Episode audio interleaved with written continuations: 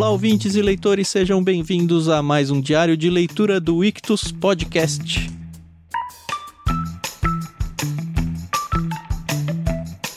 Eu sou o Thiago André Monteiro, arroba Vulgutan, e estou aqui com a Carol Simão para a gente conversar sobre o último livro do livro Os Irmãos Karamazov de Fyodor Dostoiévski. Na verdade, não o último livro inteiro, né? Os três primeiros capítulos do último livro.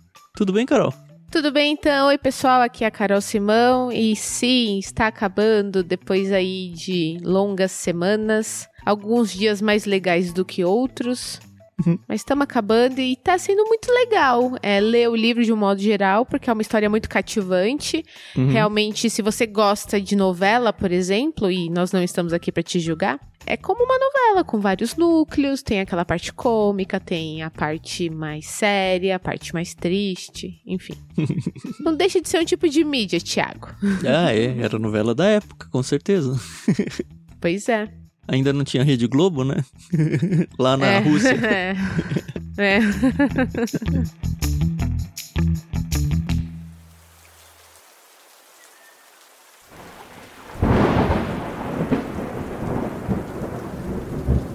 Bom, a gente entra finalmente no dia de amanhã, né, Carol? Até que enfim o amanhã é... chegou. Nossa. Eu vou te contar, é muito interessante que nesse livro a gente está aqui com um, um senhor livro com mais de 900 páginas. E toda vez que a gente começa a ler, a gente pensa: nossa, passaram-se anos. Não, duas semanas. Passaram-se meses. Não, foi no dia anterior, sabe? Então. É, a história, finalmente... por enquanto, acho que tá tudo dentro do mesmo mês, né? Não, teve um salto de dois meses uma hora lá, né? Isso, isso. Teve um saltozinho aí da morte até o julgamento. Uhum. Da morte do pai, né? Até o julgamento. Isso, mas o julgamento é o do Dimitri, né? Que foi acusado de uhum. ser assassino do pai aí. E agora a gente vai de fato entrar no julgamento. O livro se chama Um Erro Legal, capítulo 1, O Dia Fatal. Eu gostei demais desse início, Carol, porque hum. o autor ele meio que pede desculpa pra gente por não conhecer os termos e as sequências jurídicas. Pelo menos foi isso que eu entendi. Ele falou: olha, eu sou um literato, eu não sou um catedrático, se é que é esse o termo que se usa para advogados. Então eu só uhum. vou escrever aqui o que eu acho que ia ser um julgamento. É meio que senti isso do Dostoiévski, assim, tô com preguiça de pesquisar sobre como é que funciona um julgamento formal e vou jogar isso aí na conta do narrador. Tá certo, eu acho que super funciona mesmo, porque acho que ia ficar muito maçante pra gente, leitor, saber todos os termos. Quem não se interessa por esse tipo de fala ia ficar muito cansado mesmo. E os capítulos, esses três capítulos, eles são longos, mas eles são bem dinâmicos, né? Bem uhum. fluentes. Então, na verdade, eu acho que nem foi preguiça do Dostoiévski. Eu acho que ele já tinha isso de caso pensado. Porque, Thiago, mano, era o Dostoiévski, né? Ele estava preso, a gente sabe, né? Enquanto ele escreveu esse livro. Eu não sei se durante toda a vida carcerária dele ele estava escrevendo esse livro, mas ele provavelmente conhecia um pouco, né? Uma vez que ele tinha sido julgado. Ah, é. Mas eu achei bacana. Conhecimento de causa, né? É, então. e eu achei muito legal a narração aqui de como foi, né, o julgamento. A gente já tinha visto que o caso tinha ultrapassado a cidade onde eles moravam, né? Tinha repercussão tava enorme, toda né? a Rússia. E veio uma galera assistir o julgamento. E, gente, isso para mim é uma grande perda de tempo, né? Você ah, era o assunto do momento. Julgada. É tipo, sei lá, morreu um o Ayrton Senna. Vai todo mundo pra rua ver o caixão passar. É, eu não tenho esse tipo de. Não vou falar veneração, mas esse tipo de carinho. Uhum. Acho que tirando assim famílias e amigos, eu não, não sei se eu sairia da minha residência para ir contemplar um corpo. Não, eu, o que eu achei desse primeiro capítulo é que o autor aqui, o Dostoiévski, ele coloca pra gente o cenário geral, né? Ele fala, olha, foi uhum. tanta gente que precisou tirar as cadeiras de lá para todo mundo ficar de pé. Veio, obviamente, gente da área jurídica de tudo quanto é lugar, porque, enfim, era um caso importante, aí justifica, né? Sim. né? E a divisão é entre as torcidas. É. As mulheres que gostavam de Dimitri e achavam que ele era inocente. E os homens, porque as mulheres achavam que era inocente, principalmente porque elas gostavam do Dimitri, eles estavam contra o, o Dimitri e queriam a sua condenação. Basicamente é isso, né? Cara, eu não consigo entender essas pessoas, eu sei que isso existe até hoje, que se apaixonam, e às vezes nem é de forma romântica, mas se apaixonam por esses criminosos. Eu vou colocar nesse termo para vocês entenderem. Então eu sei que, por exemplo, Fernandinho Beiramar recebia, ou não sei se ainda recebe, cartas de amor na prisão, sabe? Eu não consigo entender esse tipo de situação. Não, não dá. Mas nem não se o rola. bandido for bonitinho, Carol. Né? Não. Olha, acho muito difícil. Acho muito difícil. Sei lá. Mas assim, é, realmente, então, como o Tan falou, o negócio aqui tava movimentado. É, Virou um grande evento, né? A gente não sabe a cidade onde estava se passando isso, né? Nunca foi falado o local. Na verdade, sabe, ele falou uma hora aqui. Falou? Foi a primeira vez. Falou, olha aqui, ó. Página 768. No Opa. final ali, ó. Os nossos pequenos burgueses nesta cidade de Skotoprigonievsk. Tá vendo porque eu não peguei? Eu até anotei, falei, ah, olha aí o nome da cidade. Eu não tive a paciência nem a curiosidade de abrir um Google Maps e ver onde fica esses raios aqui, mas Também não. pelo menos ele mencionou aqui qual era o lugar. Mas além do público, né, que pelo jeito estavam até vendendo ingresso, né, pro lugar, que foi bem estranho. Então, então. Ele Bizarro. conta sobre o juiz.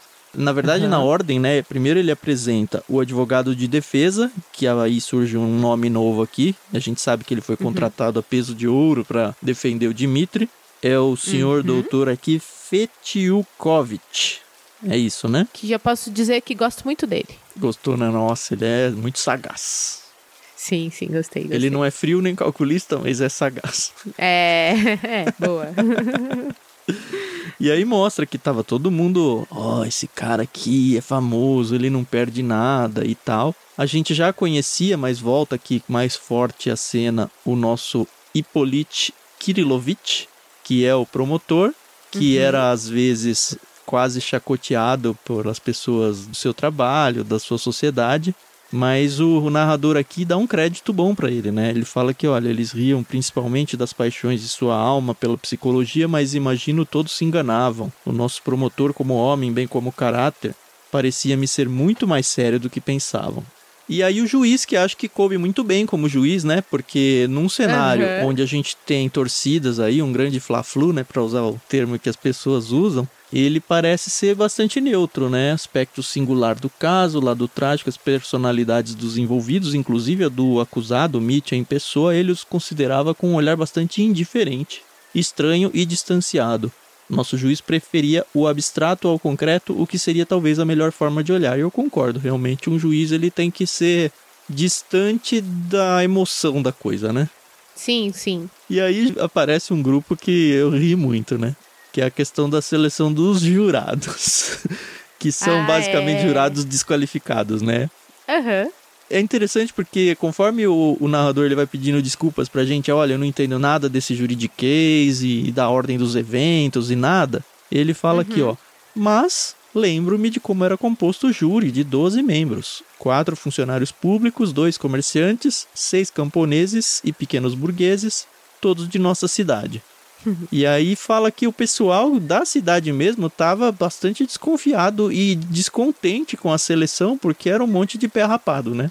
Uhum. É interessante também como ele descreve ali onde será o julgamento, né? Que à direita dos juízes, que se sentavam em estrado bastante alto, encontrava-se uma mesa e duas fileiras de cadeiras para os membros do júri. O acusado e seu advogado situavam-se à esquerda e no meio da sala, perto do estrado, havia uma mesa com as provas do crime. Então, ele conseguiu desenhar bem legal, pelo menos eu consegui visualizar bem legal como é que vai funcionar aí a dinâmica de espaço, né? Aí um pouquinho mais à frente vem a lista das pessoas convocadas para depor. O que me deu uma certa É, surpresa legal. aqui, viu? Por quê? Porque, olha, vou ler. A lista era extensa, faltavam quatro testemunhas. Milsov, ok, tanto faz, que naquele dia se encontrava em Paris, mas já havia dado seu depoimento presente nos autos. A senhora Koklakova, essa me estranhou, porque a gente já tinha Muitíssimo. sabido que ela ia participar, né? E a Uhum, curto prazo pé trás, né? doente. Ah, mas será que por isso? Não sei, né? Porque não falou, né? E o ex-fazendeiro Maximov por motivos de saúde. Mas esse também não ia agregar muita coisa, porque lembra que a gente até tirou um sarro dele que falou: ah, eu, ele tinha tava na dúvida se era 2 mil, 1.500, 3 mil rublos, e ele falou, sei lá, Ah, 20 é. mil, um negócio todo sim, sem sim, noção. doidão. Então acho que não ia agregar uma grande coisa mesmo. Pois é, e a quarta ausência? E aí falam do Smerdiakov, né, que morrera de repente, o que a polícia provou com um atestado de óbito. E é muito legal ver o- a reação do O Dmitri, né? Mitya, né? Nossa. Para um cão, uma morte de cão. E aí você já vê que ele vai dar trabalho pro advogado, né? Nossa. Eu só assisti julgamentos, assim, séries, programas. Nunca fui um pessoalmente, espero não, Eu também não, não conheço. precisar. Mas, pelo menos pelo que a gente vê, tem que ter uma certa ordem, né? Decência. O acusado, né, que é o réu, não pode ficar falando, né? Só em nome do advogado. E assim, esse é o Dimitri, né? Esse é o Dimitri que a gente conhece, entendeu? Sanguíneo. Então, ele vai dar trabalho. Ah, é muito interessante a gente saber como o Dimitri está vestido, né? Ele estava preso, né? Mas ele tinha encomendado um terno com a alfaiate dele lá em Moscou. O negócio, ele tava na estica, beca, com né? luva. É, o negócio tava. E interessante que todos os protagonistas, né, juiz, promotor, advogado, fala como eles estavam vestidos, né? Então, realmente era um grande evento. Uhum. Não era qualquer coisa, né? Não foi de chinelo e macacão laranja. É, não foi.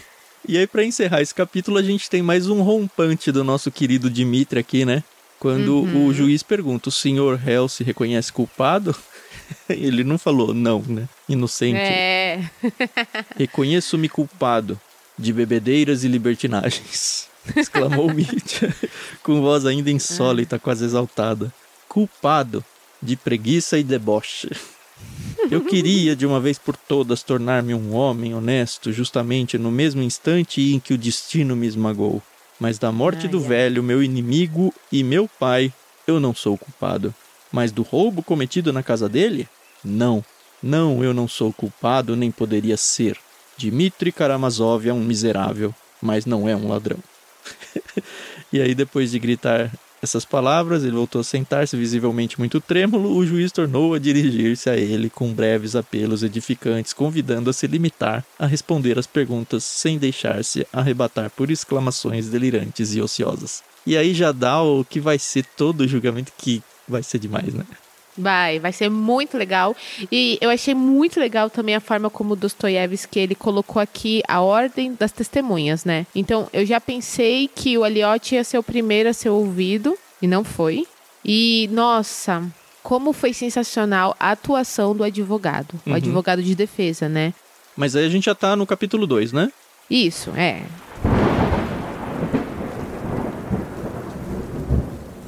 Vamos começando o capítulo 2, que o título é As Testemunhas Perigosas. E pelo que a gente entendeu, é o pessoal que vai acusar ele. Aí depois que vem o pessoal que vai tentar absolver. Exatamente. Só que a gente não pode esquecer que o advogado que está defendendo o Dimitri, lembra, lá atrás o Dimitri falava que o advogado não acredita que ele seja inocente. Ah, é, eu não lembrava disso, mas é verdade. Então, o advogado acha que o Dimitri matou o pai, mas isso que eu acho legal do profissional, entendeu? Quando o profissional ele é profissional de verdade. Independente do que eu acho ou deixei de achar, eu vou fazer meu trabalho aqui, entendeu? E aí, quando vão chegando as testemunhas, o cara ele vai ele vai passando manteiga nelas. É, a estratégia dele não é desconstruir o depoimento da pessoa.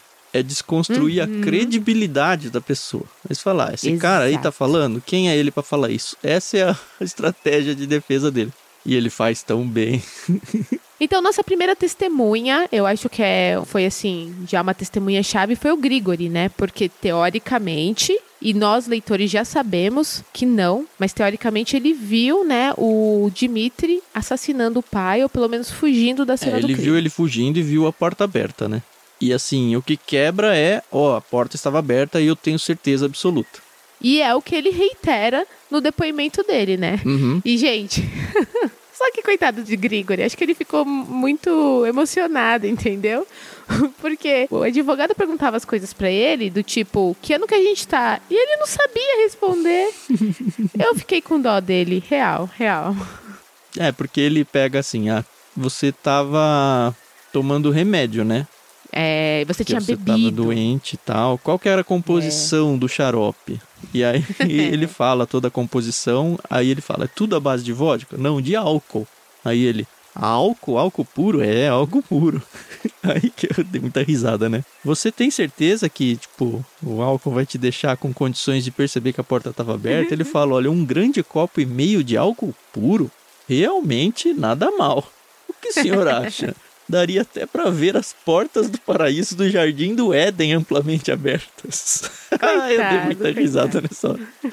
E aí ele viu que, ó, realmente eu tava fora do, do esquadro aqui, eu não tinha condições nenhuma de saber, porque eu tava todo fora do ar aqui. Gente, muito bom. É, é- de verdade, eu comecei a me divertir demais com esse advogado. Demais, demais, demais. De novo, ele pergunta, né? Ah, mas em que ano nós estamos? O senhor sabe dizer?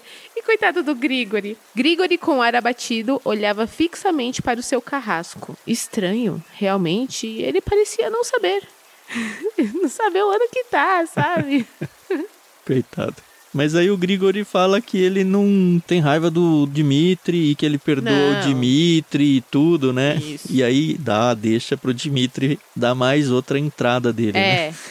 É, e, e se prepara, porque vai ser assim, acho que o julgamento inteiro. É, o Mitya grita lá em plena voz: salva a porta, ele disse a verdade sobre tudo. Cara, você tá sendo julgado, né? Fica quieto aí, deixa o advogado mandar ver, né? Pois Mas é. aí ele é. perdoa, ele fala: não, tudo bem, eu não tenho nada mais contra o, o Grigori aí, né? Bom, em seguida eles chamam a segunda testemunha, né? Que é o nosso querido Hakitin. E pra quem não, não se lembra dele, e duvido que você tenha esquecido, ele era aquele seminarista que a gente conheceu lá no início com a Liotia. Depois a gente viu que. Amigo da onça, de né? santo, né? É. Nossa. Melhor ter inimigos do que ter um amigo daquele. E ele começa aqui fazendo o depoimento dele. E de novo, o advogado dá uma paulada nele. E desse eu não tive dó. Do Grigori eu tive, mas desse eu não tive, não. É, ele desqualifica totalmente, né? É interessante Sim. porque em algum momento aqui de algum desses três capítulos fala que o advogado chegou há pouco tempo e era impressionante a quantidade de informações detalhadas que ele tinha recolhido de praticamente todo mundo, né? Se você for pensar, é realmente o trabalho de um bom advogado. Com certeza. E assim, eu fiquei com dúvida em algumas coisas. Uma delas é quando o advogado cita a Grutchenka, nos foi apresentado que Grutchenka era o apelido dela, né? Uhum, Que o nome dela era Agrafena Alexandrovna. uhum. Mas aqui surgiu um verdadeiro sobrenome, não foi? É Svelotva, né? É, isso mesmo. Então. e aí eu fiquei, ué, e agora?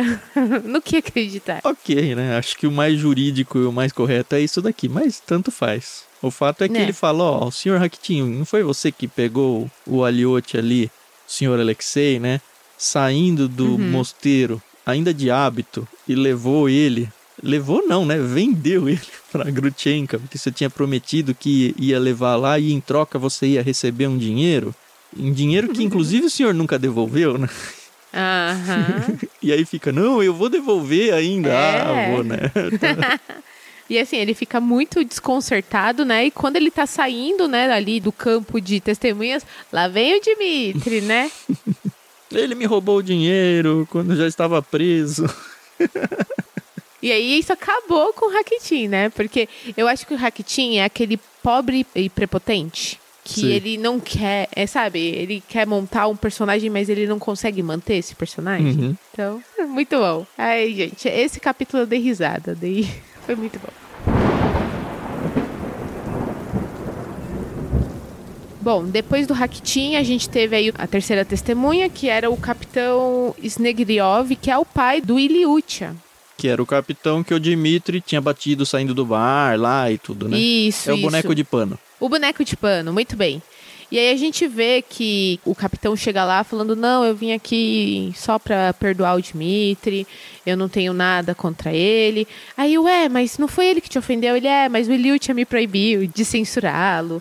Deus vai me dar em dobro lá no céu. O fato é que não dá em nada esse discurso dele aí. Não acrescenta e nem agride o caso aí pro Dimitri. Uhum. Agora vai ter o testemunho do Trifon Borichitsk, que é o, o dono lá da estalagem, do albergue, do, Do hotel, albergue, do albergue, lá em Mocroy, né? Isso. E aí o discurso lá era aquele, não, você gastou 3 mil rublos, e ele dizia que gastou, e, e o Dimitri fala que não, e aí tá tentando colocar em xeque essa afirmação. Não, de fato, aquela primeira ida do Dimitri lá, não a que ele foi preso, que ele já tinha de fato gastado esses 3 mil rublos, né? Aham, uhum, exato. E aí ele desconstrói a credibilidade do Trifon aí, contando o caso que a gente não tinha sabido até agora, né? de que na é primeira é ida ele tinha achado 100 rublos que tinha caído do bolso do Mitya e que ele uhum. pegou e nunca devolveu. E aí todo uhum. mundo, oh, como assim, não devolveu? E ele sai todo envergonhado de lá. Primeiro ele tenta negar de todo jeito que não, não achei, não teve nada disso. Aí vem o depoimento de dois camponeses falando que, ó, oh, não, ele achou sim e nunca devolveu. E aí chega uma hora que ficou insustentável e ele falou, ó, oh, tá bom, eu peguei mesmo. Yeah. É. Desconsidera toda a credibilidade e honra dele lá. É interessante, porque ele muda de assunto, o advogado, né? Não é, uhum. não é os 3 mil mais. É, ó, quem é esse cara aí pra falar que tinha 3 mil mesmo? Porque se ele tá roubando dinheiro aí. Não, o cara é muito bom, gente. Não à toa ele custava o que custava, né? E a Caterina tava gastando mesmo. Uhum. A gente então vai ter o depoimento dos dois poloneses. que já tinham roubado no baralho, né? É, então. E assim, presta atenção. Os dois poloneses, eles começam ali, né, a depor, né? E aí eles começam a falar uma palavra em polonês. E aí o juiz fica, né, ó, oh, ó, oh, né? E aí eles falam, nossa, estão gostando aqui, vou meter aqui um polonês. E aí vão, vão, só fala em polonês uma hora e aí o juiz manda parar, né? Presta uhum. atenção. E aí, mais uma vez, eles são desmascarados na questão do baralho, né? Que eles tinham roubado o Dimitri no jogo. E de novo, né? O negócio só vai caindo o crédito aí da galera, entendeu? É isso aí. Muito bom, muito bom. Eu sei que para as pessoas que estão apenas ouvindo os nossos comentários, elas podem pensar, ah, cara, tá, foi legal, legal. Ele foi muito bom advogado. Não, mas vocês têm que ler, entendeu? Ah, não, porque que tem foi... que ser lido, porque você vai se empolgando na leitura, né? A gente então, não consegue exato. trazer nem 10% da emoção que é esse episódio aqui. É. e foi muito engraçado. Uhum. E aí então a gente entra no terceiro capítulo, né? Três peritos e uma libra de nozes, que aí muda hum. o foco para o depoimento das perícias médicas, né? Que não ajudaram uhum. em nada o acusado, pelo menos. Eu achei meio. é, ok, esse é. capítulo, é. não achei grande coisa.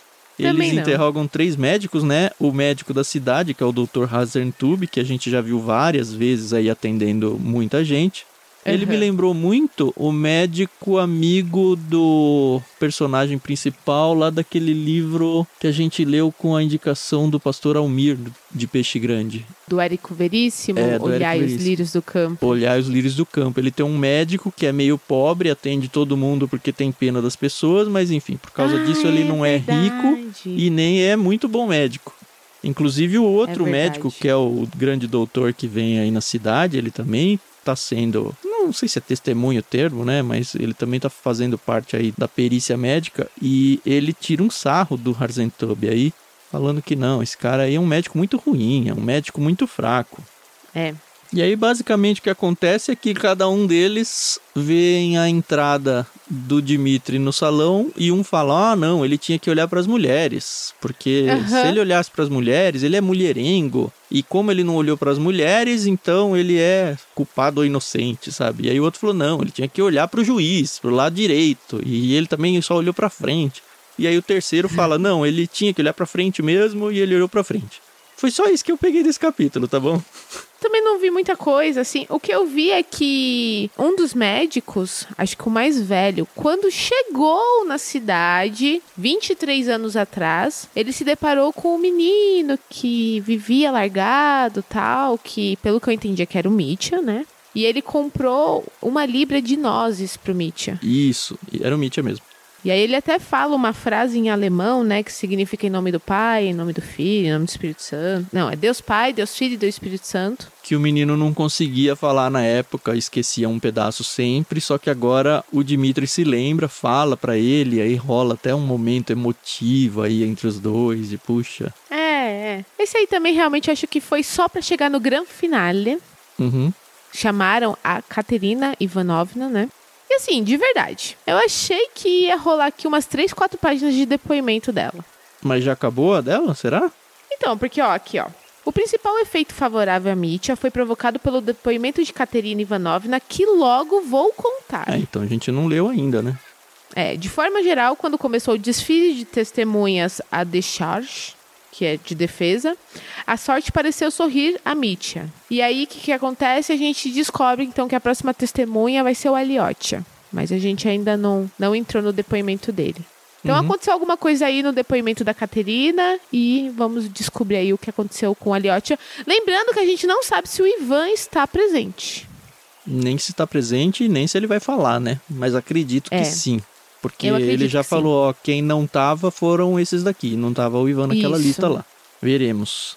Achei muito estranho o Koklakova não estar. Sendo que a, a mulher pagava aí para saber as notícias. Ela estava interessada demais, né, no assunto para fugir. Ela estava até eufórica porque ela ia no julgamento, que ela ia ser uma das testemunhas, de repente não vai mais.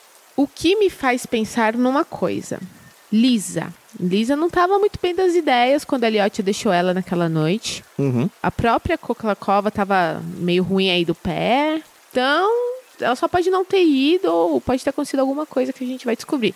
Se desde o nosso último encontro com ela até agora já teve até morte no meio, que foi o suicídio do Smerdyakov, então.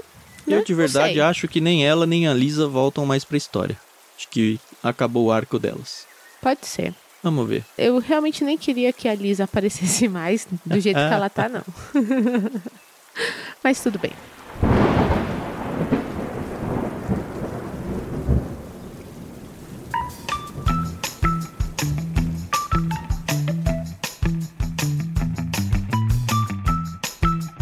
Mas ó, a gente faz a nossa divisão do nosso diário de leitura por número de páginas. E por sorte aqui, né, a gente caiu numa quebra muito boa, né? Que aparentemente é Sim. é justamente quando muda o perfil das pessoas que vão depor aí. Agora, aparentemente, são é. pessoas que vão a favor do Mitya. E ainda acredito que ele vai ser inocentado aqui, viu? Não sei o que, que você tá achando.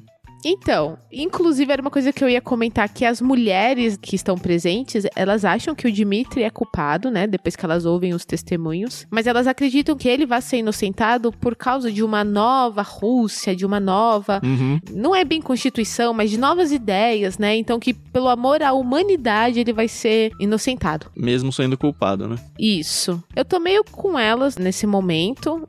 Eu sei, já sei que não foi o Dimitri que matou. Eu já não desconfiava do Dimitri. Eu desconfiava da Grutchenka, de outros personagens. Do Dimitri, não. Porque para mim era muito óbvio ele ser quem ameaçava e ser quem matou, mas ao mesmo tempo não ia ser tão óbvio por causa de toda a trama do Dostoiévski. É, mas eu acho que muito do livro não é essa de achar o culpado de verdade, né? É todo o percurso, né? É uhum. o viajar é muito mais do que o destino, é isso. Sim. O que é muito legal, né? É então... demais. Acho que hoje é isso, né? É, não tem muito mais aqui falar. A gente tá no finalzinho do livro, último livro, né? Finalzinho, é. mais ou menos, né? Tem mais de 100 páginas ainda. não, mas é finalzinho. É, os últimos dias aí de episódio, só mais alguns, e a gente encerra esse livro maravilhoso aqui. Espero que você esteja curtindo esse caminhar, essa viagem junto com a gente. Não se esqueça que a gente tem lá o nosso canal no Telegram. Se você quiser fazer parte, acesse o link t.me barra clubictus, obviamente você tem que ter o Telegram instalado, e conversa com a gente lá, coloca suas opiniões, por favor, sem spoilers, você podem falar sobre tudo que já foi lido junto, nada adiante. Uhum. O que for adiante, só por o que a gente está fazendo aqui. Ah, eu acho que vai ser isso, eu acho que vai ser aquilo, mas só se você realmente não tiver a informação, tá bom? é isso, até o próximo episódio então, galera. Muito obrigado e tchau, tchau. É isso aí, pessoal. A gente agradece pela paciência, pela audição e a gente se ouve no próximo episódio. Até mais.